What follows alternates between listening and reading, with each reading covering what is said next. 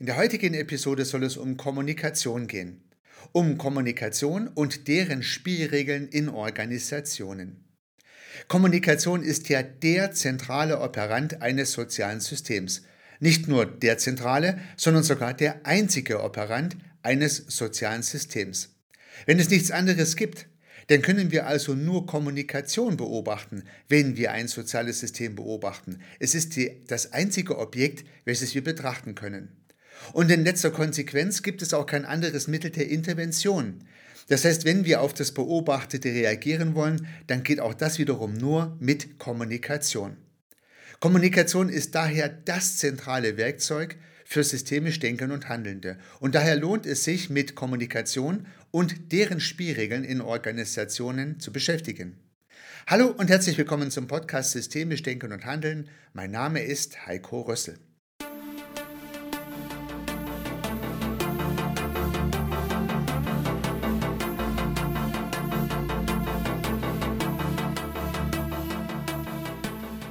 Nun füllt das Thema der Kommunikation natürlich zahlreiche Bücher und Aufsätze verschiedener Protagonisten des Systemischen und wir können heute nur eine Facette herausgreifen. Ich möchte zunächst mit einem kleinen Fehler beginnen, der häufig gemacht wird, wenn über Kommunikation gesprochen wird. Dann geht es mir um den einen Aspekt, den wir heute rausgreifen wollen, um ihn genauer zu beleuchten. Und dann möchte ich an einigen Beispielen klar machen, wie sich Kommunikation in Spielregeln in Organisationen auswirkt.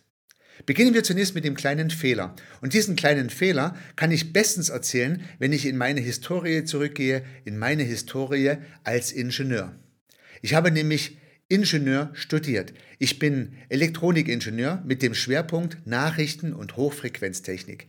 Nachrichten- und Hochfrequenztechnik sind meine Spezialitäten. Da ging es also um Frequenzen, um Amplituden, um Modulationen von Informationen auf Frequenzen und alles sowas. Es ging natürlich auch um Sender und um Empfänger. Und dieses Sender-Empfänger-Modell steckt sehr tief drin in uns. Das heißt die Idee, dass irgendeiner eine Nachricht aussendet, die beim anderen ankommt und wenn nur die Frequenz richtig eingestellt ist, ja dann versteht er ja auch, was der Sender übertragen hat. Man kann sich tatsächlich wie bei einem alten Radio vorstellen. Ich hoffe, du kannst dir noch etwas vorstellen, wie ein altes Radio funktioniert. Es ging nämlich über Frequenzen. Die heutigen Radios gehen ja häufig übers Internet, aber ein altes Radio, eins mit Frequenzen, hat also eine Trägerfrequenz, also zum Beispiel 107 Megahertz und da oben drauf ist die Sprache moduliert, die dann übertragen wird auf dieser Trägerfrequenz. Das heißt, wenn die Trägerfrequenz beim Sender und beim Empfänger im Radio gleich schwingt, dann kann die Information, nämlich zum Beispiel die Sprache oder die Musik, auf dieser Trägerfrequenz gehört werden. Das heißt, zunächst mal muss man auf der gleichen Frequenz schwingen, so sagt man ja auch gern heute noch als geflügeltes Wort, um sich dann gut zu verstehen. Hast du also beim Radio einmal die richtige Frequenz eingestellt, nämlich genau die, die der Sender, also die Antenne irgendwo in deiner Umgebung aussendet, ja dann kannst du verstehen, was im Radio gesprochen oder auch gesungen oder übertragen wird. So funktioniert die nachrichtentechnische Übertragung. Man muss die richtige Frequenz einstellen und dann kann der Empfänger wahrnehmen, was der Sender sendete. So, nun gehen wir auch in der menschlichen Kommunikation wahrscheinlich eher irrtümlich davon aus, dass das Ganze so funktioniert. Also wenn ich jetzt etwas sage, dann gehe ich davon aus, dass du das auch verstehst. Ja, ich gehe noch schlimmer davon aus, dass du es nicht nur so verstehst, wie ich es sage, sondern dass du es auch so verstehst, wie ich meine. Und das ist schon fast unmöglich. Denn vielleicht verstehst du gar nicht so ganz genau, was ich sage, vielleicht weder akustisch noch inhaltlich, aber noch schlimmer ist die Annahme zu glauben, dass du dadurch das denkst, was ich auch denke. Ja, das wäre ja Wahnsinn, wenn das funktionieren würde. Und so funktioniert Kommunikation nicht, weder im systemischen noch im allgemein kommunikationstheoretischen. Daher sind auch so typische Senderempfänger-Sprüche, naja, etwas mit Schwierigkeit verbunden. Zum Beispiel, das habe ich doch gesagt, sagt der Sender zum Empfänger, nachdem der Empfänger nicht das gemacht hat, was der Sender sagte. Das habe ich doch gesagt. Ausrufezeichen. Ja, warum hast du es nicht gemacht? Warum hast du es nicht verstanden? Ich habe es doch so gesagt. Oder schärfe deine Antenne für das, was ich sagen möchte. Ja, vielleicht ein etwas altertümliches Zitat, aber so ähnlich kann man es immer wieder mal hören. Oder ich hatte einen Kollegen, der, der hat es wirklich gern gesagt. Dieser Kollege sagte, höre doch einfach nur auf das, was ich gesagt habe und nicht mehr. Aha, ja, wie soll das funktionieren? Also dieser Sender ging davon aus, dass der Empfänger nichts interpretiert, nichts selber konstruiert, sondern genau die Information, die er ausgesendet hat, so wie er sie ausgesendet hat, dass diese Information genau so beim Empfänger ankommen und verarbeitet werden müsste. Ja, eine Illusion. Denn aus dem, was ankommt, konstruieren die Empfänger ihre Nachricht. Und dann erst kann man von so etwas wie Kommunikation sprechen. Es ist systemtheoretisch noch etwas komplizierter. Luhmann spricht von einer Selektion aus Information, Mitteilung und Verständnis, aber das würde schon wieder eine andere Episode füllen, denn das ist ein relativ abstrakter, aber dennoch natürlich sehr interessanter Zusammenhang. Ich möchte einen etwas praktischeren Weg nehmen, um einen Schritt weiterzukommen, nämlich das Vier-Uhren-Modell von Friedemann Schulz von Thun. Viele von euch werden es bestimmt kennen, die vier Ohren. Das heißt, wir bekommen eine Äußerung zu Ohren. Das heißt, mal, hm, ja, die Frequenz ist richtig eingestellt. Wir verstehen mal ganz grundsätzlich, was jemand anders gesagt hat. Wir nehmen seine Äußerung wahr. Und nun interpretieren wir in diese Äußerung das hinein, was wir als Empfänger hineininterpretieren wollen. Konstruktivisten würden vielleicht sagen, nun konstruieren wir auf diese Äußerung unsere ganz persönliche Konstruktion, nämlich die Sachinformation, eines der Ohren, oder die Selbstkundgabe, ein anderes Ohr, oder den Appell, ein weiteres Ohr, oder den Beziehungshinweis, ein viertes Ohr und daher dieses Vier-Ohren-Modell. Ich möchte nicht weiter darauf eingehen, weil ich davon ausgehe, dass du es schon mal gehört hast. Falls nicht, kann ich dir unbedingt das Vier-Ohren-Modell von Friedemann Schulz von Thun empfehlen. Es gibt ein Buch Miteinander reden, da ist das beschrieben und natürlich auch zahlreiche Publikationen im Netz, äh, in denen du dieses Vier-Ohren-Modell nachlesen kannst. Es ist spannend, denn es macht eine Sache ganz deutlich. Die Äußerung an sich, die Nachricht könnte man sagen, ist nicht das Entscheidende für eine gelingende Kommunikation. Denn nun konstruiert der Empfänger seine Wahrheit, die du als, als Sender überhaupt nicht beeinflussen kannst, in die Äußerung hinein, die du gemacht hast. Also du als Sender äußerst dich und du hast keinen Einfluss darauf, wie der Empfänger deine Äußerung hört, mit welchen dieser vier Ohren er deine Information aufnimmt. Und es entstehen viele Missverständnisse tatsächlich, weil der Äußernde, der Sender, davon ausgeht, dass der Empfangende, der mit den vier Ohren, auf genau dem Ohr hören müsste, von dem der Sender meint, dass es so sein sollte. Aber das ist nicht der Fall. Deshalb trägt das Vier-Ohren-Modell sehr praktisch und sehr relevant dazu bei, Verständnis zu erhöhen. Also gern mal anschauen, falls du dieses Modell nicht schon kennst. Wie schon gesagt, interpretiert Luhmann Kommunikation als Selektion von Information, Mitteilung und Verstehen. Er weist aber auch auf die Anschlussfähigkeit oder die Autopoesis von Kommunikation hin. Und auf diesen speziellen Teil möchte ich im Weiteren eingehen, auf die Anschlussfähigkeit. Was heißt das? Kommunikative Prozesse gelingen dann, wenn Sender und Empfänger sich anschlussfähig austauschen. Denn das Sender-Empfänger-Modell vom Radio und vom Fernsehen, das hat natürlich eine andere Schwäche, eine weitere Schwäche. Es gibt irgendwo einen Sender, ja, das ist die Antenne auf dem Berg, und irgendwo gibt es Empfänger, das sind die Antennen, die auf dem Dach aufgepflanzt sind oder am alten Radioapparat herausgezogen werden konnten. Das heißt also, da hat einer immer gesendet oder eine immer gesendet und die anderen haben immer empfangen. In der echten menschlichen Kommunikation sollte es natürlich ein Hin und Her geben und nur dieses Hin und Her, diese Anschlussfähigkeit macht dann im Prinzip auch die Kommunikation aus. Dadurch entstehen soziale Systeme, wenn sie operieren. Dann entsteht Autopoesis, wie Umberto Maturana das formuliert hat und durch diese Anschlussfähigkeit der Kommunikation, durch das Fortsetzen der Kommunikation durch sich selbst entstehen soziale Systeme. Das heißt, das ist dann ein soziales System, die anschlussfähige Kommunikation. Dabei spielt es übrigens keine Rolle, ob diese Kommunikation irgendwie funktioniert oder ob sie positiv oder negativ funktioniert, ob man sich versteht oder nicht versteht, ist völlig belanglos. Hier geht es nur darum, dass sie anschlussfähig ist. Und wir wissen ja alle, man kann sich auch sehr anschlussfähig streiten. Gerade Streit oder auch Konfliktgespräche können extrem anschlussfähig sein und damit sind sie systemtheoretisch eine gelungene Kommunikation, auch wenn sie vielleicht für Sender und Empfänger jeweils nur nervig sein könnten. Ich finde, eine wesentliche Erkenntnis lässt sich aus all dem bisher Gehörten mitnehmen. Die Botschaft entsteht beim Empfänger. Die Botschaft entsteht beim Empfänger. Das muss mir als Sender immer bewusst sein. Und daher sind solche Aussprüche wie, das habe ich dir doch gesagt oder höre doch einfach, was ich gesagt habe, sind Makulatur. Der Empfänger konstruiert aus dem, was er wahrnimmt, seine eigene Botschaft. Und diese Botschaft ist für den Empfänger relevant, nicht das, was wir glauben, was er verstehen sollte. Das heißt, als Sender haben wir natürlich eine gewisse Sorgfaltspflicht in der Kommunikation, das möchte ich gar nicht in Abrede stellen, aber wir sind nicht verantwortlich dafür, was beim Empfänger für eine Botschaft entsteht. Diese Botschaft entsteht ausschließlich beim Empfänger, so wie auch im Vier-Ohren-Modell von Friedemann Schulz von Thun bereits erläutert.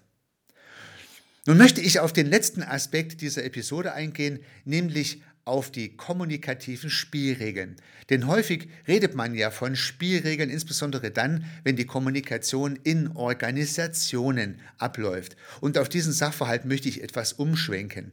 Also nicht die Peer-to-Peer-Kommunikation, die Kommunikation von dir mit deinen Freunden und Freundinnen, sondern die Kommunikation in Organisationen.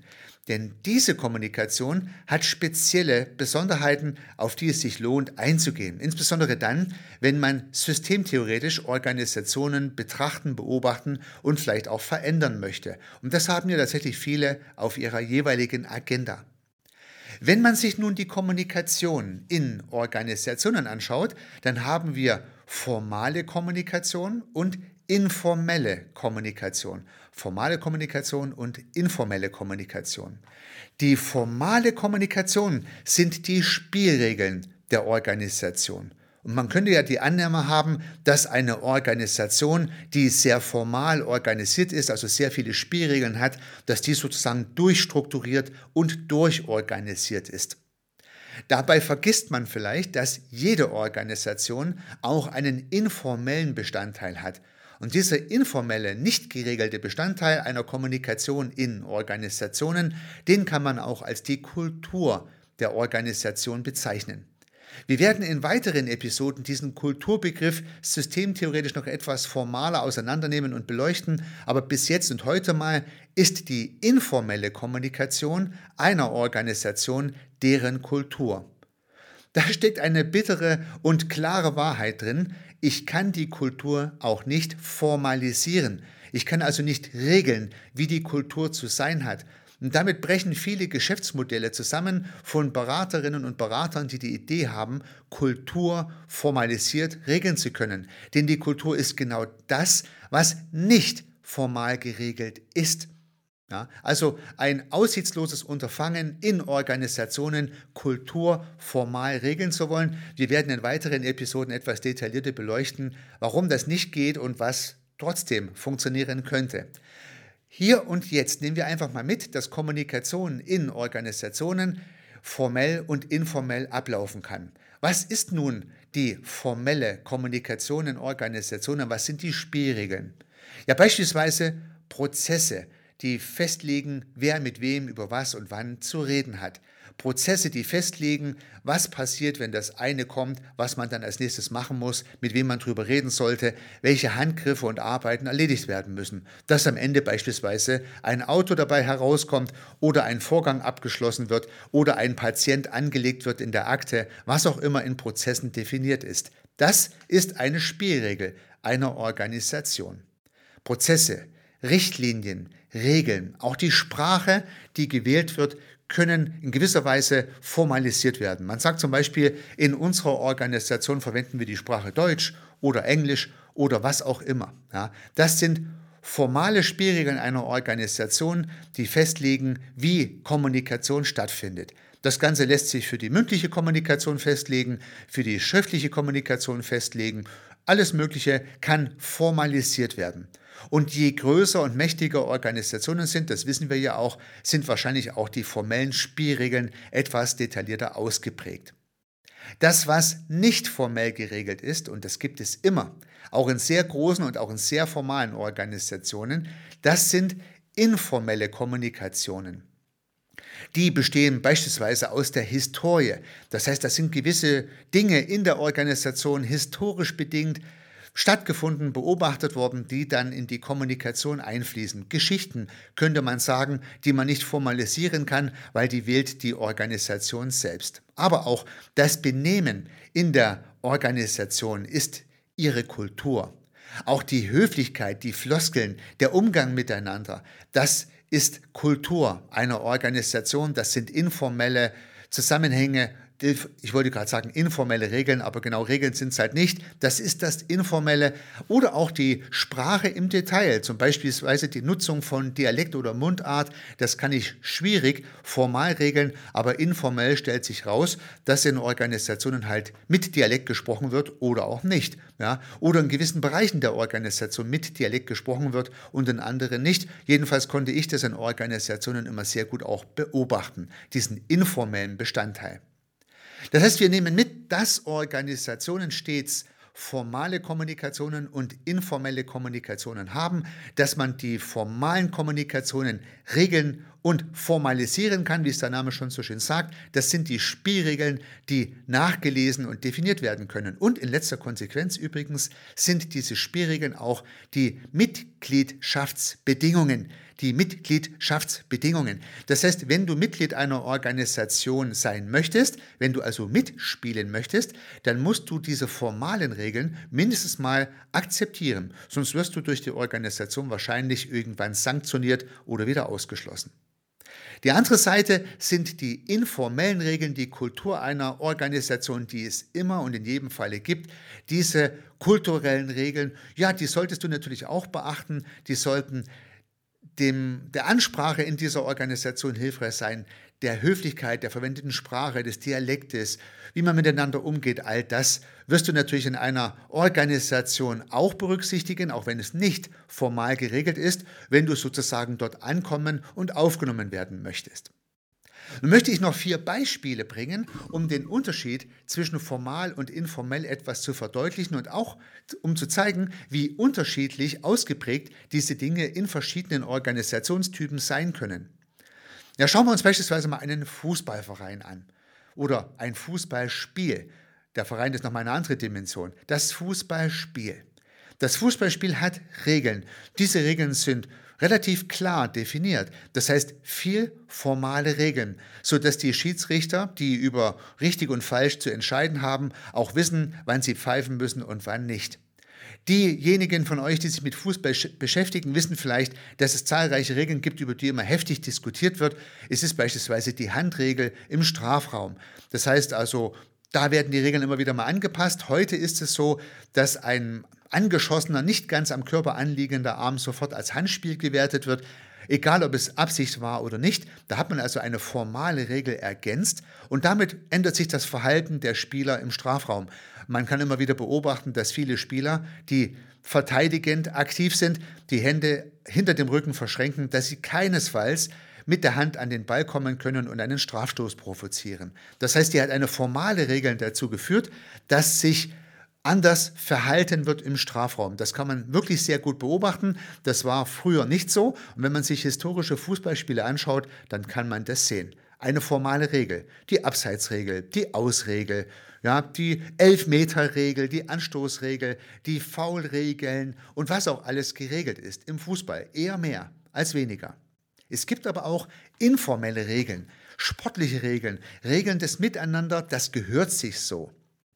Beispielsweise die Regel, dass wenn ein Spieler einen Ball ins Ausspielt, weil einer seiner Mitspieler am Boden liegt, dass man dann den Ball zum Gegner zurückspielt. Das ist eine informelle Regel, in keinem Regelbuch formuliert und dennoch fast immer so gehandhabt. Ganz im Gegenteil. Wenn diese Regel nicht so gehandhabt wird, diese informelle Regel, dann würde man sich darüber aufregen. Das wäre unsportlich. Ja? Also das heißt, hier sieht man eine schöne informelle Regel im Fußball. Auch das Miteinander auf dem Platz kann man ja beobachten, ist verschieden. Das heißt mal, akzeptieren und respektieren sich die Mannschaften, mal gehen sie extrem hart miteinander um und solche Dinge. Mal spielt man körperbetont, mal spielt man eher technisch und man weiß allgemein, dass die Premier League beispielsweise in Großbritannien härter spielt und auch die Schiedsrichter mehr härtere Spielart zulassen als beispielsweise in Deutschland. Das heißt also, obwohl es die gleichen Regeln gibt, gibt es hier verschiedene Auslegungen. Der eine Schiedsrichter pfeift also später, der andere früher, der eine kleinlicher, der andere weniger kleinlich. Und in anderen Ländern, beispielsweise in Großbritannien, werden die Regeln etwas großzügiger ausgelegt, um den Spielfluss zu erleichtern. So jedenfalls meine Beobachtung, die natürlich auch wieder nur subjektiv ist. Ja, Fußball. Ja, also ein eher formal geregeltes Spiel. Der Verkehr, der Straßenverkehr, ist aus meiner Sicht ein sehr formal geregeltes Konstrukt und wir alle sollten uns ja auch an diese Regeln sehr formal halten, dass wir gut durch die Straßen kommen. Wenn du das nächste Mal im Verkehr unterwegs bist oder vielleicht meinen Podcast gerade im Auto anhörst, dann kannst du mal aus dem Autofenster rausschauen und überlegen, wie viele Regeln du gerade berücksichtigst, wie viele Formalien gerade auf dich einprasseln, die du schon fast im Schlafe beherrschst und entsprechend berücksichtigst, sodass alles gut funktioniert. Stell dir nur mal einen Augenblick vor, du und die anderen Verkehrsteilnehmer würden sich nicht an die Regeln halten, würden nicht am Vorfahrtsschild stehen bleiben, würden nichts rechts vor links akzeptieren, würden nicht wissen, dass man die Spur nur wechseln darf, wenn sie frei ist, würden am Zebrastreifen nicht anhalten und so weiter und so fort. Das heißt, würden wir uns an die formalen Regeln des Straßenverkehrs nicht halten, dann hätten wir ein großes Chaos. Im Straßenverkehr ist sehr viel geregelt und verboten, sodass es gut funktioniert. Das wollen wir alles so, gehe ich jedenfalls mal davon aus, sonst hätten wir sehr viel mehr Unfälle und Chaos im Straßenverkehr. Und gerade dann, wenn die Straßen sehr voll sind, wenn Stau droht, würde ich mal sagen, kann man sehen, wie gut eine solch formal geregelte Organisation des Straßenverkehrs funktioniert. Was auch einmal mehr beweist, nicht an jeder Stelle ist es gut, formale Regeln nicht zu haben. Oder die Idee, formale Regeln abzustaffen, ist nicht überall die beste Idee. Im Straßenverkehr wäre sie bestimmt keine gute. Aber auch hier gibt es informelle Bestandteile, das Bedanken, wenn einem jemand die Vorfahrt gewährt oder solche Dinge, das sind informelle Bestandteile im Straßenverkehr, die gibt es natürlich auch. Deshalb meine Hypothese, es gibt keine Organisation oder kein soziales Konstrukt, was völlig formal durchstrukturiert wäre. Typische Organisationen, also Unternehmen, Vereine, ja, soziale Einrichtungen und so weiter, würde ich immer in der Mitte zwischen formal und informell einschätzen. Das heißt, es gibt in jeder Organisation formelle Bestandteile und es gibt in jeder Organisation informelle Bestandteile. Wahrscheinlich werden größere Organisationen eher formal geregelt sein, kleinere eher informell, aber hier gibt es eine Varianz je nach Organisationstyp, je nach Zweck der Organisation, auch je nach Größe der Organisation. Denn das Formalisieren dient ja auch zum Ermöglichen oder zum Reduzieren von Komplexität. Da steckt ja so ein Paradox drin. Das heißt, ich möchte Komplexität erreichen und damit muss ich Komplexität reduzieren. Das heißt also, ich erreiche einen sehr komplexen Straßenverkehr, indem ich sehr viele Regeln aufstelle, um diese Komplexität zu minimieren. Da kann man ganz gut sehen, dass dieses Paradox tatsächlich funktioniert. Und last but not least als viertes Beispiel für diese Episode die Familie. Das heißt, in der Familie gibt es wahrscheinlich kaum formale Regeln, sondern fast nur informelle Regeln. Ich hatte ja auch eingangs gesagt, dass die Spielregeln eigentlich auf Organisationen zu beziehen sind und eine Familie ist ja üblicherweise keine Organisation. Trotzdem denke ich, dass auch Familien gewisse Dinge formell geregelt haben. Nicht niedergeschrieben, aber jeder weiß es. Jeder weiß, was zu tun und zu lassen ist innerhalb der Familie. Und ja, diese Formalien, die vielleicht nicht mal unbedingt aufgeschrieben sein müssen, die gibt es auch. Aber es können natürlich auch informelle und es wird sehr viel mehr informelle Regeln geben, die eine Familie bestimmt. Und natürlich im Gegensatz zur Organisation hat eine Familie keine formalen Regeln, die die Mitgliedschaft regelt. Ein sehr, sehr großer Unterschied eine Familie, in die wird man hineingeboren und dann muss man mit den Regeln leben, die es formell oder informell so in dieser Familie gibt. Haben die Königsfamilie in Großbritannien, das kann man ja bei jedem großen Event beobachten, die haben auch sehr viele formelle Regeln zu berücksichtigen. Da kann man nicht nur mit der Kultur arbeiten. Na, da gibt es Protokolle, wo genau festgelegt ist, wer vor wem mit wann zu reden hat und wer vor der Königin oder vor dem König einen Knicks oder Diener zu machen hat. Ich kenne mich da nicht so genau aus, aber das ist ja im Hofprotokoll geregelt, also auch in Familien kann es tatsächlich formale Regeln geben. Nun wollte ich mit dieser heutigen Episode eine kleine Reihe einläuten, nämlich die Kommunikation in Organisationen. Viele von uns haben ja in und mit Organisationen zu tun. Wir sind gegebenenfalls selbst Teil von Organisationen oder haben professionell oder auch informell damit zu tun, in Organisationen zu arbeiten, vielleicht in unserer eigenen Organisation, vielleicht auch mit anderen Organisationen. Nun wissen wir auf jeden Fall mal, in den Organisationen ist Kommunikation der einzige autopoetische Operant, der in diesen Organisationen operiert, ganz drastisch gesprochen. Wenn dort keine Kommunikation mehr stattfindet, also die Autopoesis, die Anschlussfähigkeit endet, dann ist auch diese Organisation und das soziale System, welches diese Organisation repräsentiert, weg. Solange es aber eine Anschlussfähigkeit gibt, also Kommunikation zu beobachten ist, solange gibt es auch dieses soziale System und wenn es eine Organisation ist, dann diese Organisation.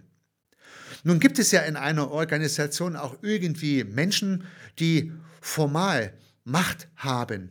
Und diese formale Macht ist ein spannendes Thema, wenn man berücksichtigt, dass doch vieles informell ist.